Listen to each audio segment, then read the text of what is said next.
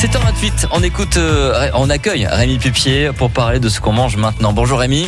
Bonjour Olivier. Et savons-nous différencier les produits vraiment fabriqués en France des autres? Bien, les labels, les logos, les qualités nutritionnelles, savons-nous bien lire les étiquettes? Sur le dernier tract d'une chaîne de distribution et partout sur son stand au Salon de l'Agriculture, il était marqué en gros viande 100% française.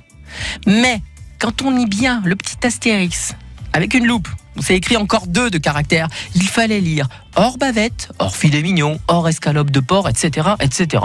Non mais 100%, ça veut pas dire quelque chose, ça Il y a de quoi se faire du mauvais sang, j'ai envie de dire. Savoir ce que l'on mange, ça ressemble bien trop souvent à un parcours du combattant. Et du coup, il faut déjouer les mentions trompeuses. Oui, au fil des années, manger français, local, authentique est devenu un argument de vente dans les rayons. La grande distribution s'est emparée du phénomène, les consommateurs se disant prêts à payer plus cher pour ces articles.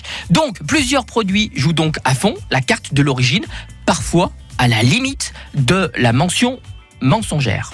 Faites-vous la différence entre les logos officiels et les slogans marketing apposés sur les produits Dans le livre Et maintenant on mange quoi de Christophe Brusset, sachez que des mentions telles que C'est bon la France, 100% origine garantie, ça veut rien dire, au terroir garanti, ainsi que des drapeaux bleu, blanc, rouge ou régionaux sur les paquets, parfois sont trompeurs et n'authentifient en rien leur provenance réelle.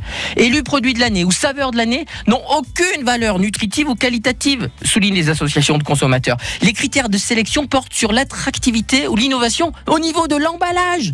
Un échantillon de 10 000 foyers reçoit un questionnaire sur ces produits. Les personnes interrogées les notent, mais sans forcément les goûter. Et les lauréats peuvent en acquittant des droits aux propriétaires, utiliser le logo jusqu'à la fin de l'année. C'est pas scandaleux ça. Bref, trop de lois, trop de labels empêchent encore de comprendre si ce qu'on mange est bon pour sa santé. Finalement, il n'y a que ça de vrai, bon en goût et bon pour sa santé. Allez, régalez-vous quand même. Ouais, mais merci, merci beaucoup. Rémi Pupier, on vous retrouve également sur... Euh,